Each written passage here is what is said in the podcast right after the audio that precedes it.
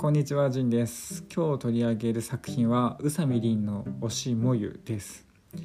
推しもゆ、えっと推しが水仙の水の推すにでもゆは燃えるをもゆって言ってますね。推しもゆってことで。第164回芥川賞受賞作品ということで、あの21歳の作者らしいですね。すごく若い。自分より10歳。11歳若いということで、まあ、若い才能ですよね。羨ましい限りですということで読んだん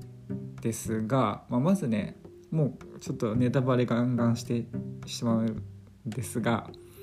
あの、まあ、作品としてはですねあの主人公は、女子高生ということであの若い女の子が主人公。でまあなんかやっぱ現代らしいというか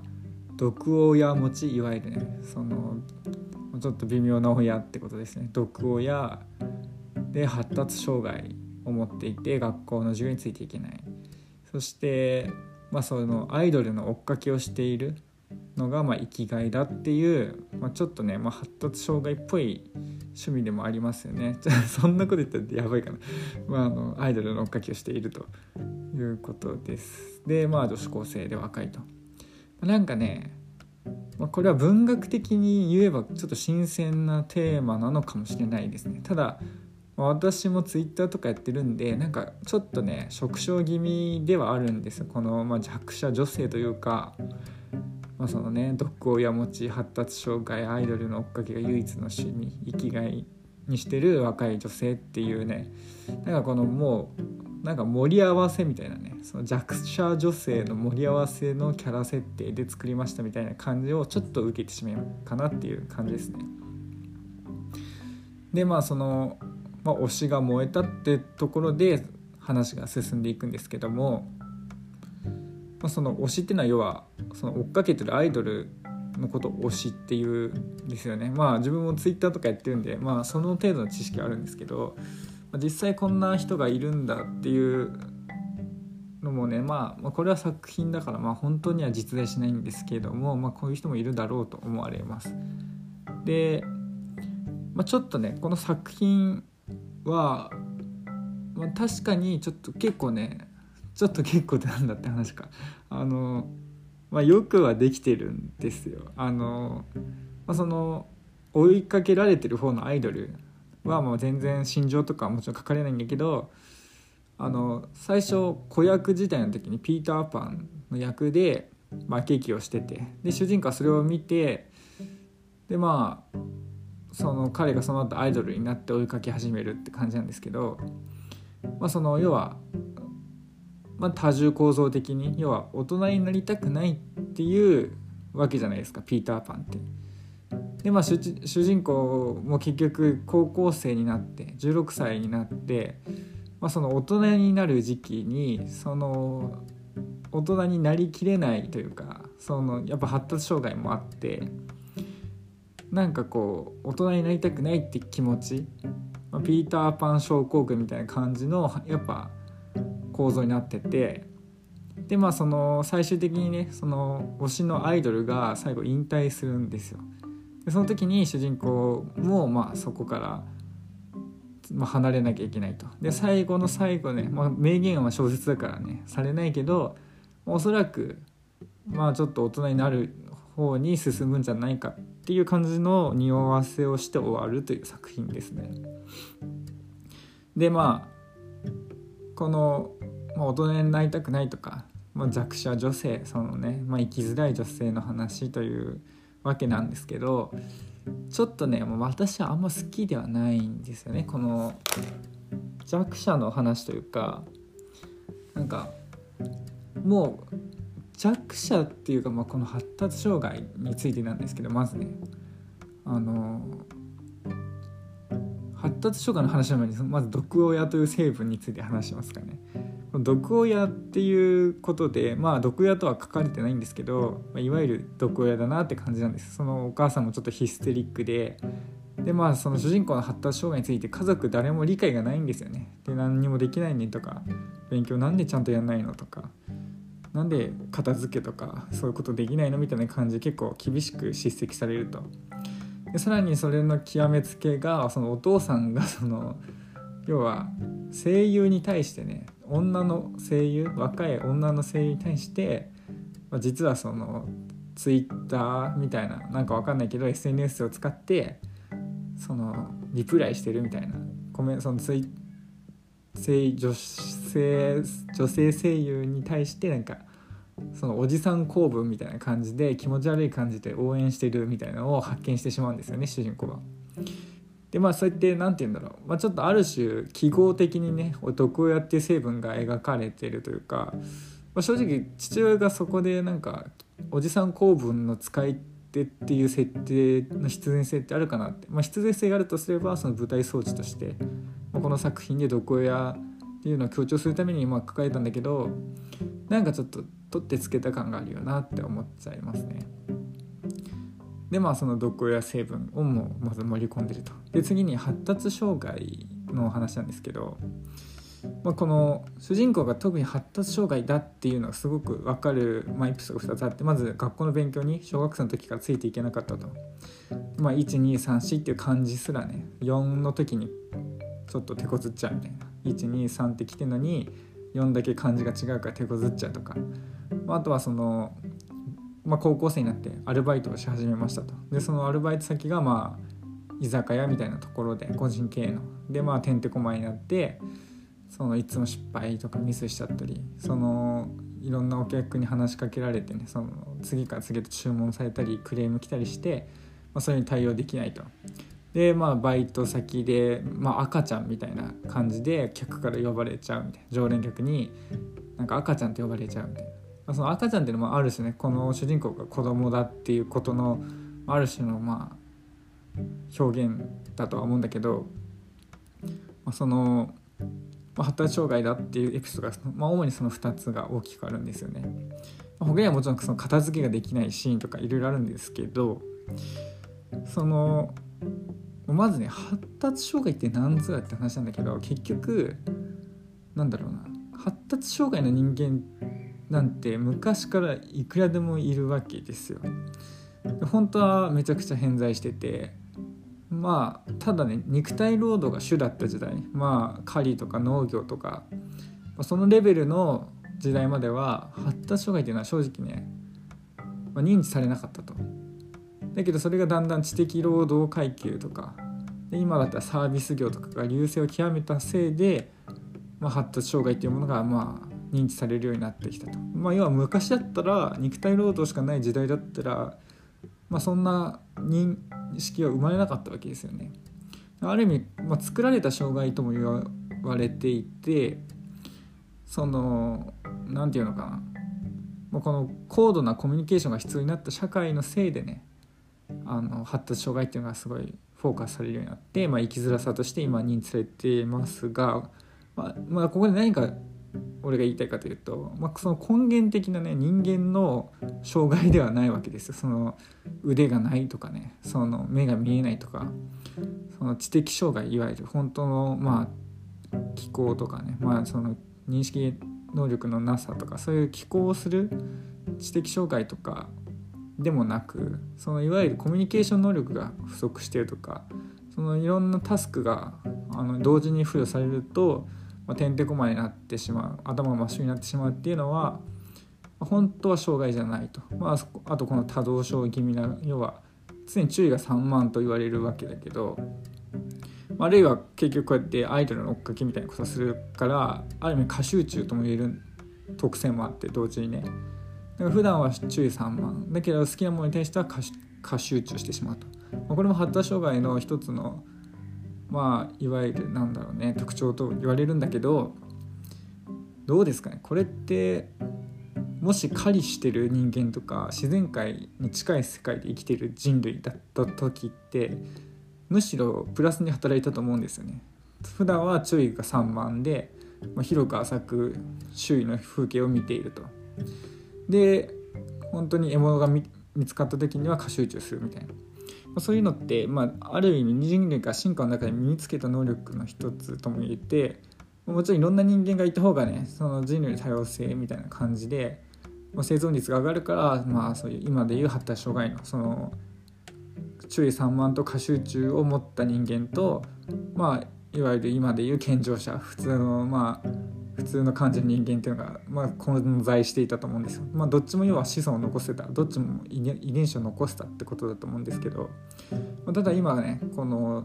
知的労働ができてやがてサービス業が、まあ、先進国の、まあ、産業の大部分を占めるようになった結果発達障害っていうのが、まあ、かなり問題にされてしまったという状況なんですよね。ちょっと発達障害の話長くなってすみません。ということでこのね主人公はすごいその発達障害ってことでかなりストレスを感じるというか社会に居場所がないって感じるし、まあ、実際まそうやって物語が進んでいくんだけどまあねそれってまあなんかもっと何て言うんだろうな、まあ、この時代だからある種しょうがないというかまあもう、まあ、避けられない問題なんていうねここはちょっと後で話します。ということでまあ毒親要素もあり発達障害の要素もありあとなんだっけ、まあ、そのアイドルの追っかけでアイドルの追っかけっていうところもちょっと話すと、まあ、正直ね、まあ、自分はそういうのがないっていうのもあるんだけどこれも一種の何て言うんだろうねその発達障害から来てる部分もあると思うし、まあ、このある種のこの性欲のまあ発露に関して、まあ、現代社会が社会が歪んでいるっていう点もあると思うんですよね。要はその本来の、ね、人類っていうのは16歳17歳で妊娠してたと言われてます女性の場合ね。でそうすると、まあ、現代その年代にまさにこの主人公が16歳17歳っていう年齢なんだけどあの結局妊娠はすぐしないじゃないですか現代の日本人の女性ってそんな妊娠可能年齢になったとしてもね。まあ、るなぜなら教育を受けなきゃいけないと。あるいは労働しなきゃいけない。労働の初期段階だから、ま、妊娠結婚できないっていう、まあ、社会制度になってるんですけども、まあ、そのせいでね、まあ、人類っていうのはその時期極めて情緒不安定になっているっていう側面があるんです。本来、ま、妊娠出産してる時期に、ま、勉学をしたりね労働してまあなんかわけわかんないことをされさせられていると。ってなると、まあ、生きづらさを感じるのは当然であって、まあ、体と心が求めてることをね、まあ、実際自分の行動は反したことをすることになっていると。そうすると、まあ、みんな男も女もね、まあ、情緒不安定になるよっていう話でこのアイドルの追っかけっていうのはある意味そのね性欲の発露する方向が塞がれてるせいで、まあ、こういう不自然なものに熱狂してしまうっていう部分があると思うんですよね。まあ、もちろんそのそれを利用してねその文明以後の人類っていうのは宗教偶像崇拝みたいなものを作ったり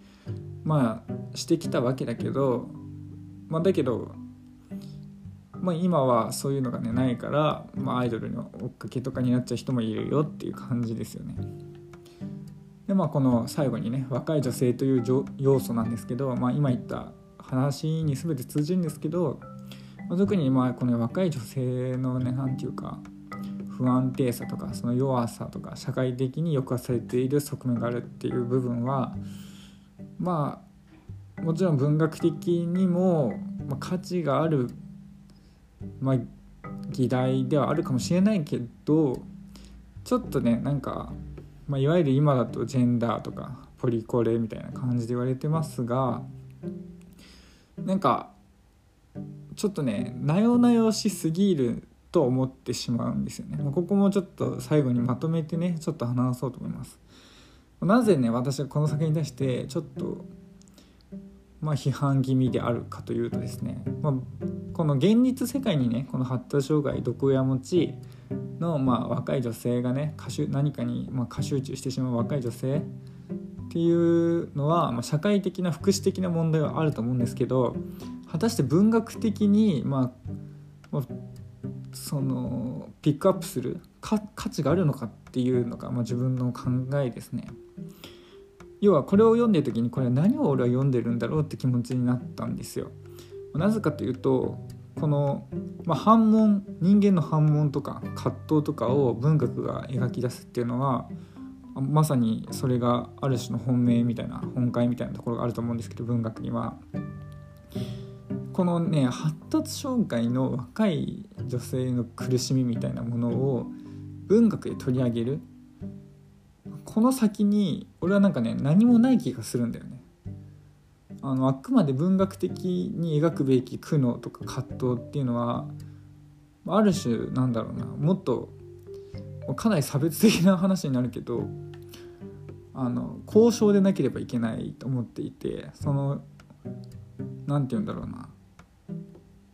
これはね若い女の子の話だけじゃなくて男の話もそうなんだけど最近って何でもかんでもまポリコレブームでもあるしその被害者ポジションになろうっていう風潮がかなり強くて誰も彼もが自分は被害者だ自分は弱い立場だってことを主張してるわけですよ。でそれ